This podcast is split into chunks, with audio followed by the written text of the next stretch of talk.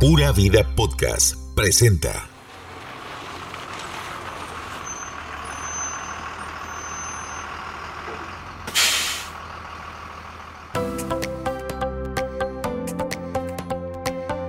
La iniciativa Chepe se baña de la Fundación Promundo llegó a la capital de Costa Rica para darle dignidad a la población habitante de calle que es invisibilizada por sus adicciones y estilo de vida. Ese proyecto que dona gotas de vida está creciendo. Inició en los parques con duchas en toldos y ahora tienen nuevos emprendimientos y proyectos. Esto es Chepe se baña, el podcast con Mauricio Villalobos. Hola, soy Mauricio Villalobos de Chepe se baña y este es un podcast que dona gotas de vida. En este nuevo capítulo tenemos invitada nuevamente a la doctora Jennifer Chávez y vamos a hablar del tema de la unidad de intervención callejera de Chepe Cebaña. Así que no se vaya, quédese con nosotros y esto es el podcast que dona gotas de vida.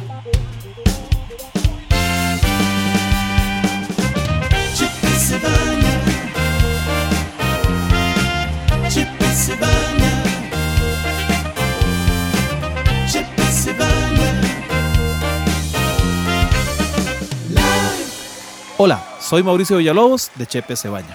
Me acompaña la doctora Jennifer Chávez del campamento Plan Protección. ¿Cómo está, doctora? Hola, muy bien. ¿Y usted, Mau? Todo bien, gracias a Dios. Doctora, ya más de un año de estar en las, en las calles de la capital y de otros lugares del país, interviniendo, ayudando, acompañando y tratando de, acompañar y direccionar a, poblaciones vulnerables al campamento.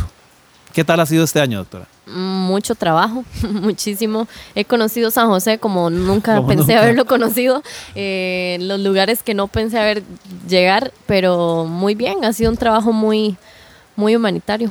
Doctora, para la gente que, porque tal vez hay gente que está escuchando el podcast que no sabe qué es la unidad de intervención callejera, ¿verdad? En este, en este nuevo capítulo, que ese es el tema que estamos tocando, para que la gente conozca. Ya la gente conoce tal vez el campamento, conoce otros programas, los buses ducha, pero la unidad de intervención callejera, que realmente es la punta de lanza del proyecto, eh, queremos documentarlo en este nuevo capítulo. ¿Qué es la unidad, doctora, de intervención callejera? Claro, bueno, es como la base, ¿verdad? De todas las intervenciones. Las intervenciones nosotros le llamamos a las situaciones que vamos a atender directamente en la calle con el fin de traerlos al campamento o con el fin de acompañarles a estas personas eh, en caso de que tengan alguna situación de salud, ¿verdad? Que estén enfermos. Entonces, la unidad de intervención callejera consiste en un equipo de personas que este, recibimos... Eh, llamadas, o reportes urbanos. recibimos los reportes de las personas que están en calle y nosotros vamos como equipo, ¿verdad? La, la sociedad civil, doctora, nos hace los reportes de personas que están en situación de calle. Así es, ¿verdad? Correcto. Sí, entonces es así como el equipo se alista, se prepara y se va para la calle. Eh, ¿Verdad? Hemos, hemos eh, trabajado muchísimo desde el énfasis de los derechos humanos, llegar al momento ahí, al lugar donde la persona está en calle, ¿verdad? Respetar siempre su integridad, eh, respetar siempre eh, la dignidad que tienen como ser humano y este, manejar la manera de hablar, ¿verdad? De, conversar, de negociar, de llegar a un acuerdo, de, ofrecerle, de ofrecerles la ayuda pues sí, siempre hay que negociar. Ellos tienen un gran apego a la, a la calle, ¿verdad? Entonces siempre hay que ofrecerles de todo para que ellos se... se o sea, eh, eh, doctora, yo creo que la, gente ni siquiera se imagina las negociaciones. O sea, me he hecho profesional negociando, ¿verdad? Eh, la gente ni siquiera se imagina lo que tenemos que negociar para que una persona que tiene 30 años de estar en, en, abandono en un lugar deje esa zona y se venga a una zona que no conoce, eh, con miedo, preocupado, ¿qué me van a hacer? No conozco a estas personas, ¿verdad?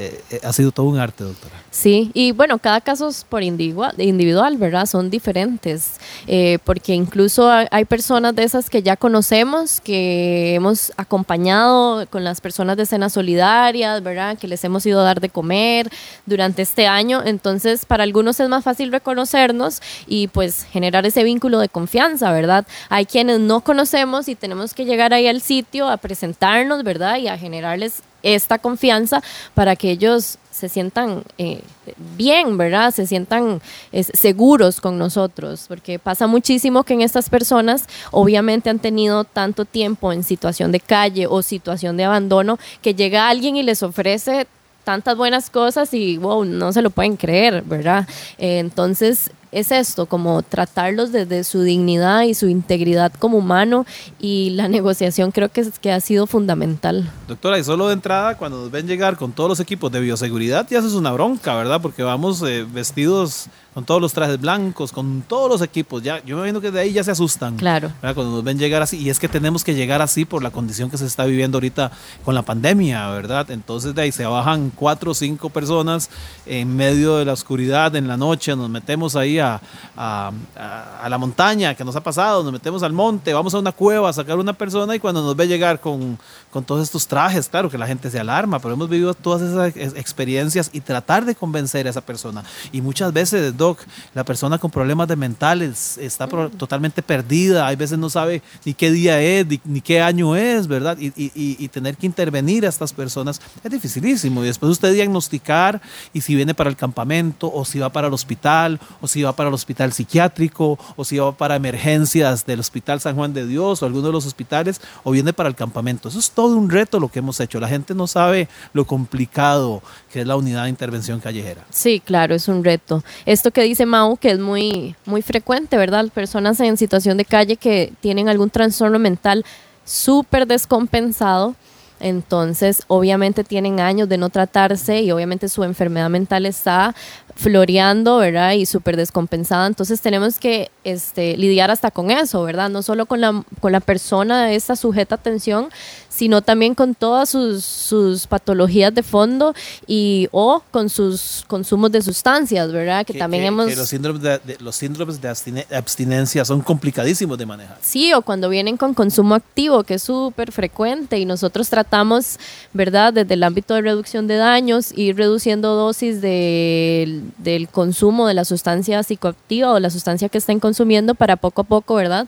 Traerlos al, al campamento y brindarles el medicamento, brindarles la contención, la terapia psicológica y demás para que ellos estén. Pero es súper complicado lidiar con consumos activos. Ya después con el síndrome de abstinencia es muy difícil y ya después de que pasen como las primeras semanas de síndrome de abstinencia, pues lidiar también con diagnosticar todas las otras enfermedades que tal vez no conocíamos que padecían o, o explicarles a ellos el proceso, ¿verdad? en cuanto a las derivaciones, hacia dónde vamos, qué es lo que quieren, ¿verdad? Negociación de principio a fin. Que el COVID solo es una de las cuatro, cinco, seis enfermedades que trae cada, cada paciente, cada usuario. Claro, igual al principio yo pensaba que iba a ser muchísimo más frecuente. Ahorita, después de un año de experiencia y de 102 personas atendidas acá, me atrevo a decir que el COVID es la minoría de las enfermedades que ellos padecen. Eh, claro, están siempre en constante contacto, ¿verdad? Y son, están muy expuestos a, a, eso y tienen muchísimos factores de riesgo asociados. Sin embargo, sí, el COVID es una de las cuantas. Bueno, para todos los amigos que están escuchando este podcast, el podcast que dona Gotas de Vida, no se vayan y que no se pierdan el próximo capítulo porque vamos a seguir hablando de, este tema de la unidad de, intervención callejera porque es apasionante. Eh, nosotros que nos metemos constantemente debajo de los puentes, los ríos, cuarterías, cuevas en las oscuridades, cloacas, eh, en hogares, casas abandonadas, a sacar gente eh, en vulnerabilidad. No se pierda el próximo podcast. ¿Verdad? que nos escuche porque estamos con la doctora Chávez y vamos a seguir en la segunda parte de este capítulo y recuerde visitar la tienda solidaria en Multiplaza Escazú, eh, ahí estamos todos los días de 10 de la mañana a 7 de la noche todos los días para que usted llegue a apoyar el proyecto y no se pierda Chepe se baña live todos los domingos a partir de las 8 y media de la noche y los jueves eh, el reprise del programa. Muchas gracias doctora y en el próximo, próximo podcast vamos a seguir hablando de este tema. Claro que sí. Muchas gracias a todos. Muchas gracias a todo el mundo y gracias por donar gotas de vida.